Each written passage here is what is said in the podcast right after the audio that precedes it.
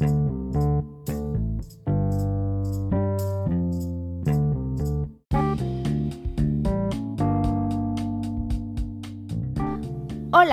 buenas tardes. Mi nombre es Jimena Robles Duarte. Soy estudiante de la licenciatura en Enfermería en la Universidad Estatal de Sonora. Y el día de hoy, junto con mis compañeras Miriam Ordóñez y Blanca Ramos, les presentaremos en este podcast el modelo de Dorotea Orem para la materia de Prácticas 1, impartida por los maestros Leonardo Uriel Hernández Barreras y Álvaro Rodríguez Fiembres.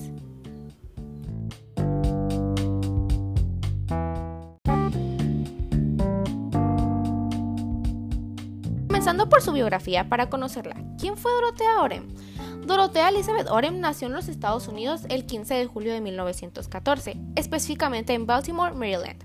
De su padre se conoce que fue constructor y que disfrutaba de la pesca.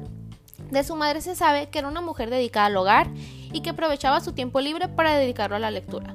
Dorotea fue la menor de dos hermanas. Estudios. Orem realizó su escolaridad con las hijas de la Caridad de San Vicente de Paul. Después continuó su formación con las Hermanas de la Caridad en el Providence Hospital de Washington, D.C. Ahí se le otorgó un diploma de enfermería a la temprana edad de 16 años.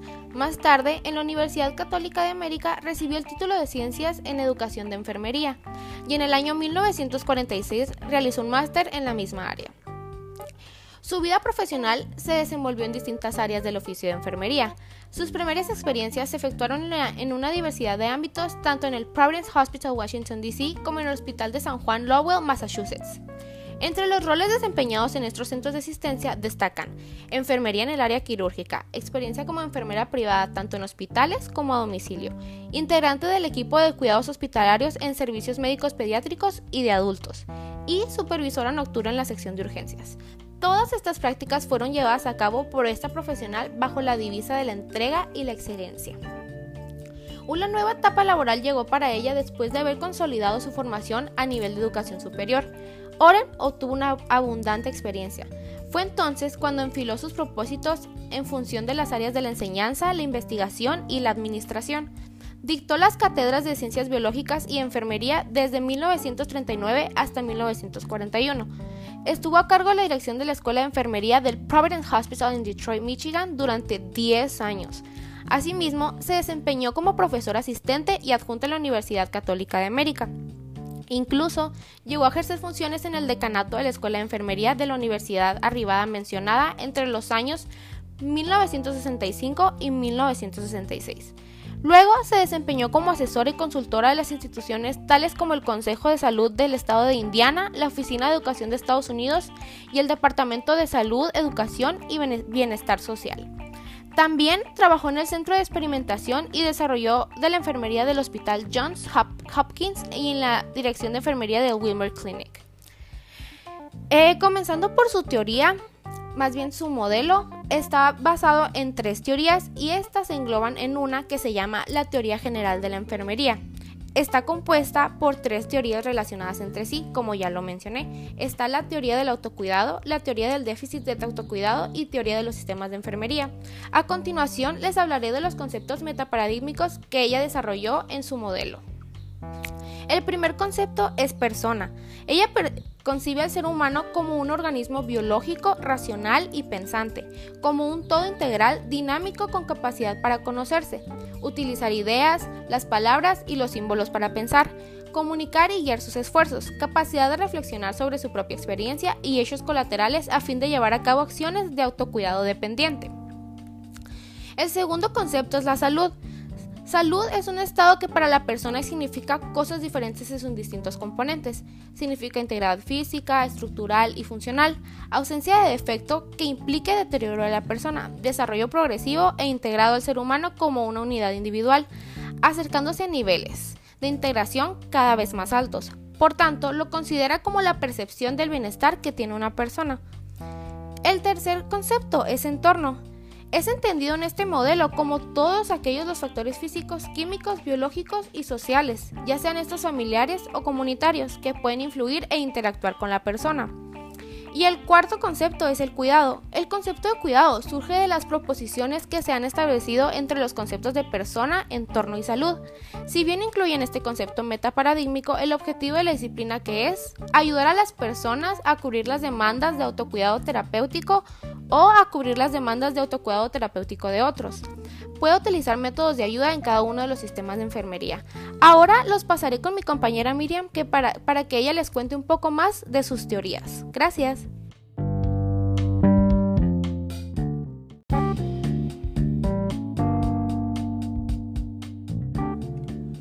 Hola, yo soy Miriam Guadalupe Ordóñez Esteves y les voy a hablar sobre la teoría de Dorotea Oren, que es la teoría del autocuidado.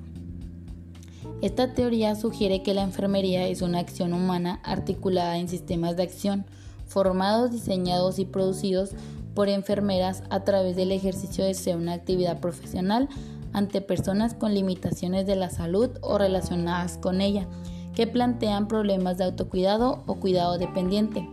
El autocuidado es un concepto introducido por Dorothea Oren en 1969 el cual dice que el autocuidado es una actividad aprendida por los individuos orientada hacia un objetivo.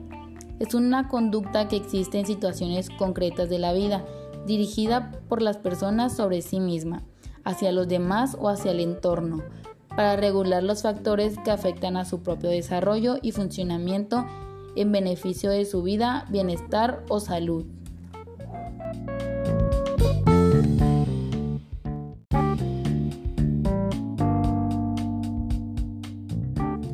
Dorotea estableció la teoría del déficit del autocuidado como un modelo general, compuesto por tres teorías relacionadas entre sí.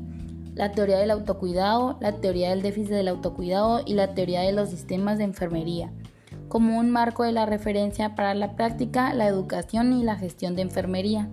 La teoría establece los requisitos de autocuidado, que además de ser un componente principal del modelo, forma parte de la valoración del paciente.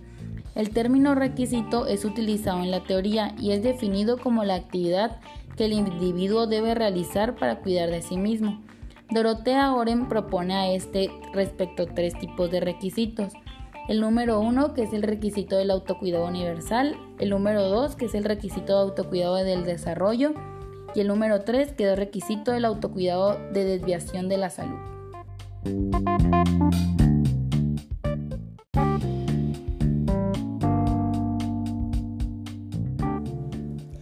Requisitos de autocuidado de desviación de la salud son la razón de las acciones de autocuidado que realiza el paciente con incapacidad o enfermedad crónica. Los factores condicionantes básicos son los factores internos o externos a los individuos, que afectan a sus capacidades para ocuparse de su autocuidado. También afectan al tipo y cantidad de autocuidado requerido. Eso se denominan factores condicionantes básicos. Eh, Dorotea Oren en 1993 identifica 10 variables agrupadas dentro de este concepto, que es la edad, el sexo, estado de desarrollo, el estado de salud, orientación sociocultural, los factores del sistema de cuidados de la salud, factores del sistema familiar, patrón de vida, factores ambientales, eh, disponibilidad y adecuación de los recursos.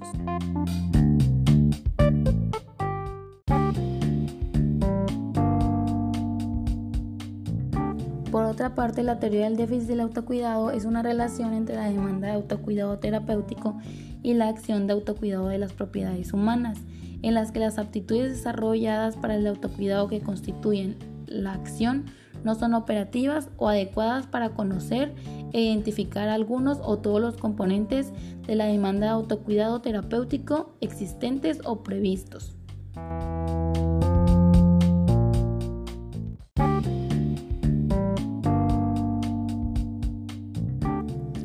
Los seres humanos tienen gran capacidad de adaptarse a los cambios que se producen en sí mismo o en su entorno, pero pueden darse una situación en que la demanda total que se le hace a un individuo exceda su capacidad para responder a ella.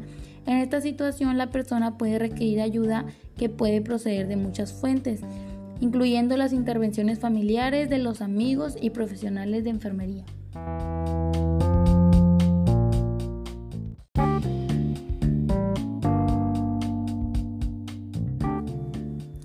Dorotea Oren usa la palabra agente de autocuidado para referirse a la persona que realmente proporciona los cuidados y realiza alguna acción específica. Cuando los individuos realizan su propio cuidado se les considera agentes de autocuidado.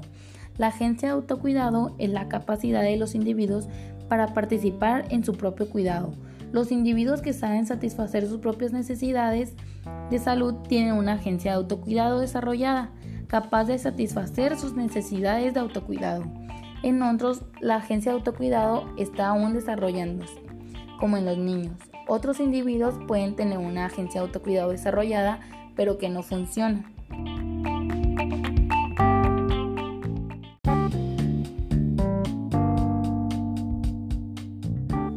Esta teoría comprende tres conceptos. El primero que es cuidar de uno mismo, que es el proceso de autocuidado que se inicia con la toma de conciencia del propio estado de salud.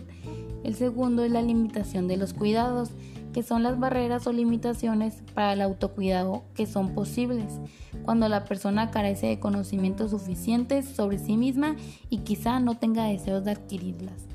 El último es el aprendizaje de autocuidado, que es el aprendizaje de autocuidado y de su mantenimiento continuo de sus funciones humanas. Los requisitos centrales para el autocuidado con el aprendizaje y el uso de conocimiento para la realización de secuencias de acciones de autocuidado orientadas interna y externamente.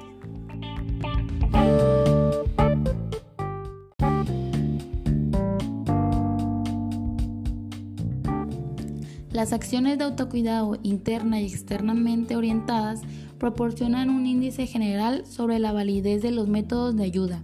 Las cuatro acciones de autocuidado orientadas externamente son 1. La secuencia de acción de búsqueda de conocimientos. La segunda es la secuencia de acción de búsqueda de ayuda y recursos. La tercera es la acción expresiva interpersonales. Y la cuarta es la secuencia de acción para controlar factores externos. Los dos tipos de acciones de autocuidado orientadas internamente son la secuencia de acción de los recursos para controlar los factores internos y la segunda la secuencia de acción para controlarse uno mismo, ya sea pensamientos, sentimientos o orientación, y por tanto regular los factores internos o las orientaciones externas de uno mismo.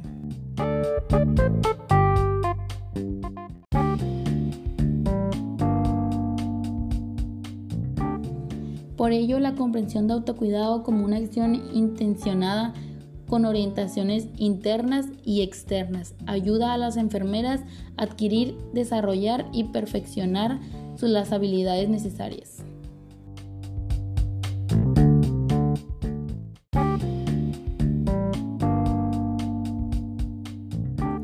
Ahora vamos con mi compañera Blanca, que les hablará sobre la clasificación de la teoría.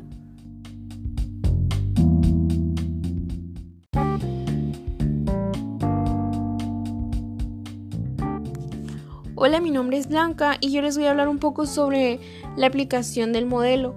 Para esto es necesario conocer cómo este define los conceptos paradigmáticos que son los que mencionó mi compañera Jimena al iniciar. Para aplicar el modelo de Orem eh, es necesario también definir los conceptos manejados en la teoría eh, para así asegurar su comprensión y su correcta utilización. Los conceptos serían autocuidado, requisitos de autocuidado, demanda terapéutica de autocuidado, agencia de autocuidado, déficit de autocuidado, agencia de enfermería y sistemas de enfermería. También debe de seguirse una serie de pasos para la aplicación de la teoría. El primer paso sería examinar los factores, los problemas de salud y los déficits de autocuidado. El segundo paso sería realizar la recogida de datos acerca de los problemas y la valoración del conocimiento, las habilidades, la motivación y la orientación del usuario. Después sería analizar los datos para descubrir cualquier déficit de autocuidado, lo cual supondrá la base para el proceso de intervención de enfermería.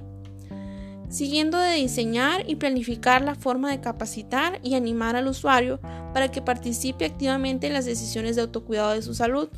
Y por último sería poner el sistema de enfermería en acción y asumir un papel de cuidador u orientador contando con la participación del usuario.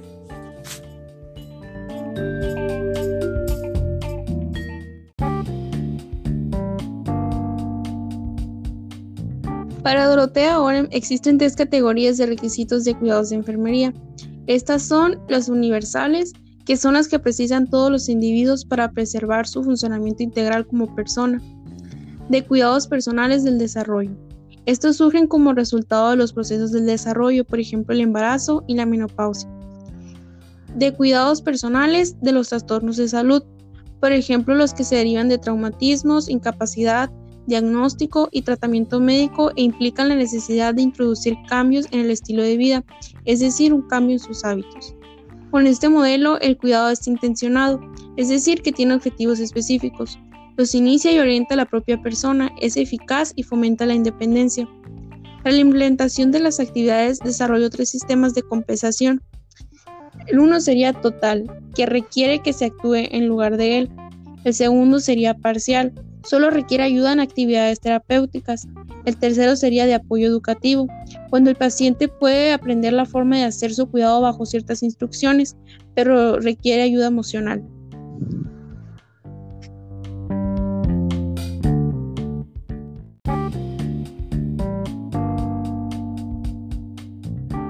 En conclusión, se ha abordado una síntesis de la vida de Dorotea Elizabeth Orem y su teoría del déficit del autocuidado quien centró su atención en los conceptos de personas, salud, enfermedad, ambiente y enfermería, considerando el autocuidado como un acto propio de los seres humanos.